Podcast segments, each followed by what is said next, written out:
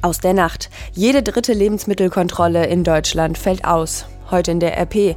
NRW baut Zentrale für Clanermittler. Und das kommt auf uns zu. Die EU stellt den Green Deal vor. Es ist Mittwoch, der 11. Dezember 2019.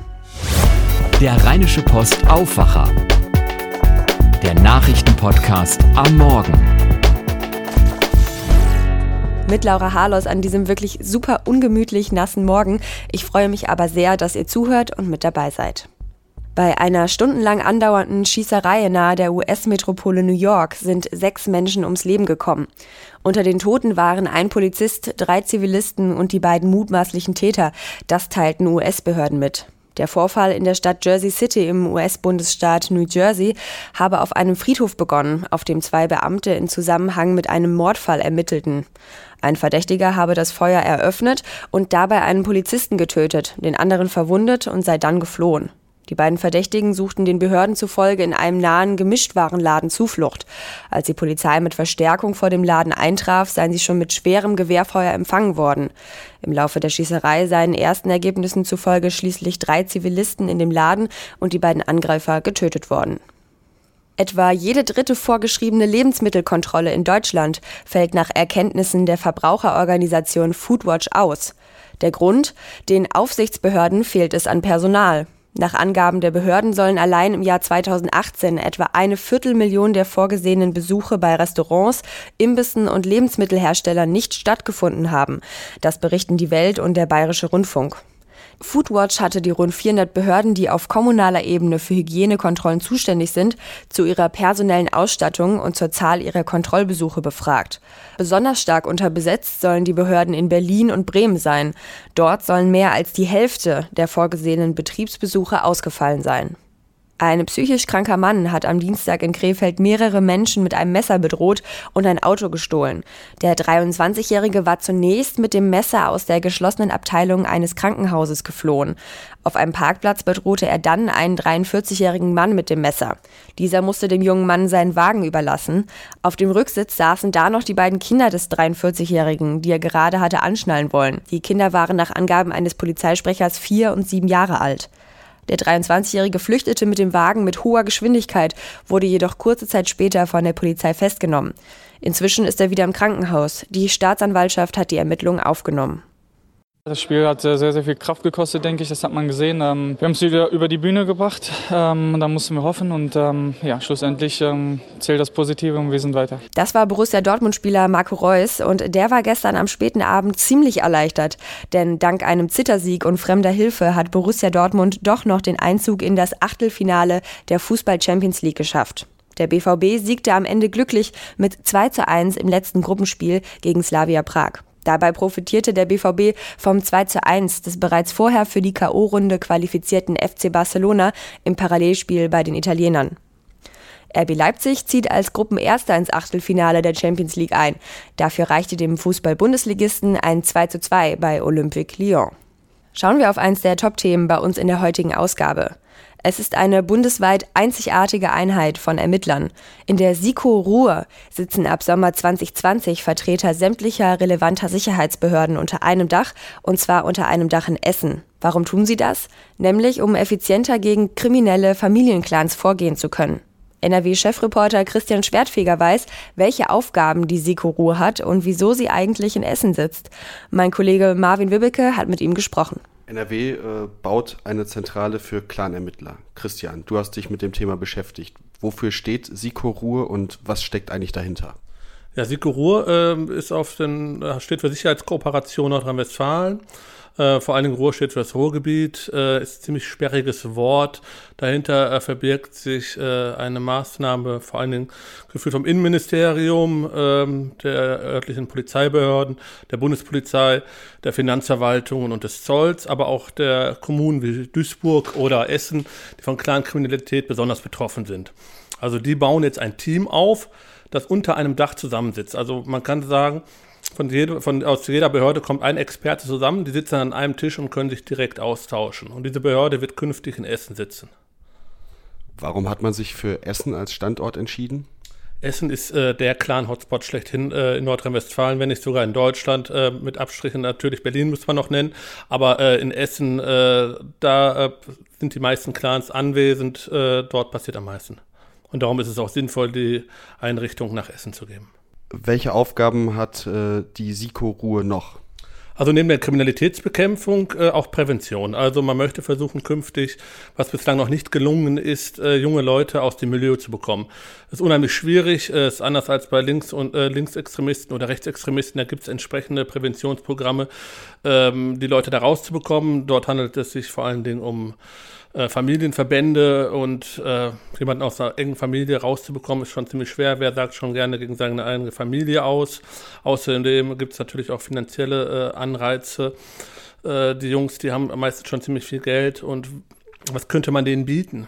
So, äh, dann, dann der Ermittler sagte mir halt, wir haben mal mit einem gesprochen, dem haben wir Angebot, eine Ausbildung als Busfahrer. Dann hat er sofort gefragt, was er dafür kriegt. Da haben wir gesagt, 350 Euro im Monat. Da sagte er, ich hoffe doch mal am Tag. Also daran sieht man, also mit Geld kann man die nicht locken und daran, wie schwer es ist, die da rauszubekommen. Und äh, der Innenminister sagte heute auch, er weiß auch gar nicht, ob es überhaupt gelingen wird. Das war ein Bericht von Christian Schwertfeger und Marvin Wübbeke. Vielen Dank. Mehr zum Thema lest ihr heute auf der NRW-Seite der Rheinischen Post und auch bei RP Online. Kommen wir nun zu den neuesten Nachrichten aus Düsseldorf. Und die hat heute Susi Makarewitsch von Antenne Düsseldorf für euch. Guten Morgen, Susi. Guten Morgen, Laura. Düsseldorf will ja klimaneutral werden. Wo stehen wir da? Was sollte aus Sicht der Politik noch passieren? Das schauen wir uns heute mal an. Außerdem geht es um eine Aktion, die über 100.000 Euro für die Düsseldorfer AIDS-Hilfe eingebracht hat. Und wir pflanzen Bäume, gedanklich zumindest. Die Stadt will nämlich jedes Jahr eine Million Euro für Bäume ausgeben. Was geplant ist, darum geht es heute auch noch bei uns. Düsseldorf soll bis 2035 klimaneutral werden, deutlich schneller als ursprünglich geplant. Es gibt aber Stimmen, die kritisieren, dass die Stadt dafür nicht genug tun würde. Für die Grünen fehlt es an konkreten Vorschlägen und auch CDU-Fraktionschef Rüdiger Gutt fordert mehr Nachdruck in der Klimapolitik. Deutlich mehr. Wir wissen, dass da noch lange nicht genügend getan wurde und wir müssen investieren und deshalb müssen wir in den Haushalt für das Jahr 2020 auch eine höhere Summe dafür einstellen. In der kommenden Woche soll der Stadtrat den Haushalt für das kommende Jahr beschließen. Dann wird auch entschieden, wie viel in Klimaprojekte investiert wird, wie zum Beispiel in die Förderung der Gebäudesanierung. Damit Düsseldorf klimaneutral wird, müsste der CO2-Ausstoß um über zwei Drittel zurückgehen. Eine große Kunstauktion für die Düsseldorfer AIDS-Hilfe hat eine Spendensumme von insgesamt 145.000 Euro eingebracht. Dabei wurden am Montag fast 50 Kunstwerke für den guten Zweck versteigert. Jetzt haben die Organisatoren Bilanz gezogen. Demnach kamen über 500 Gäste zu der Auktion ins Museum K21. Den höchsten Preis erzielte mit 13.000 Euro eine Arbeit des Düsseldorfer Fotokünstlers Thomas Ruff. Die gesamten Spenden und Einnahmen des Abends gehen an die Düsseldorfer AIDS-Hilfe, unter anderem für ihre Jugendprävention und für ein Projekt zugunsten von Frauen mit HIV und Familie. Nächstes Jahr im Dezember wird es wieder eine solche Versteigerung geben. In Düsseldorf werden jetzt neue Bäume gepflanzt. Bis April sollen es insgesamt 100 sein. Die Stadt will in den kommenden fünf Jahren jeweils eine Million Euro für Bäume ausgeben. 40 Baumstandorte sollen dafür auch saniert werden. Mehr dazu jetzt von Dennis Lieske für Antenne Düsseldorf. Nach den letzten beiden Hitzesommern hatte das Gartenamt ein Stadtbaumkonzept erstellt.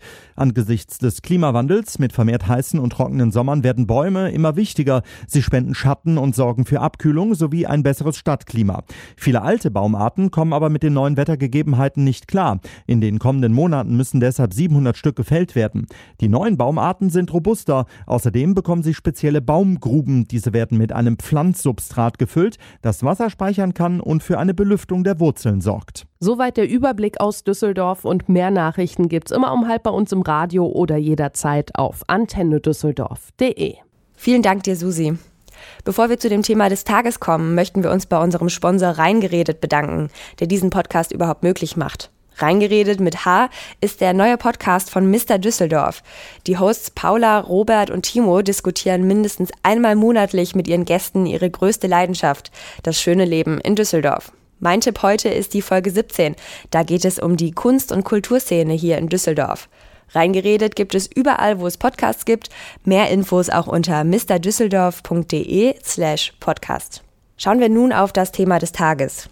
Es ist ein zentrales Vorhaben der neuen EU-Kommissionspräsidentin Ursula von der Leyen. Bis 2050 möchte sie Europa zu einem klimaneutralen Kontinent machen. Das heißt, die Wirtschaft soll so umgebaut werden, dass unterm Strich kein CO2 mehr in die Atmosphäre abgegeben wird. Diesen sogenannten Green Deal stellt die EU-Kommission heute vor und bespricht ihn mit dem Europaparlament. Sarah Geiser-D berichtet für die Deutsche Presseagentur aus Brüssel. Sarah, wie genau möchte die EU die Klimaneutralität bis 2050 denn erreichen? Ja, Europa soll den Plänen hier aus Brüssel zufolge in 30 Jahren völlig anders aussehen als jetzt. Grüne Städte, Autos, die keine Abgase ausstoßen, große Wälder und Fabriken ohne Qualmwolken.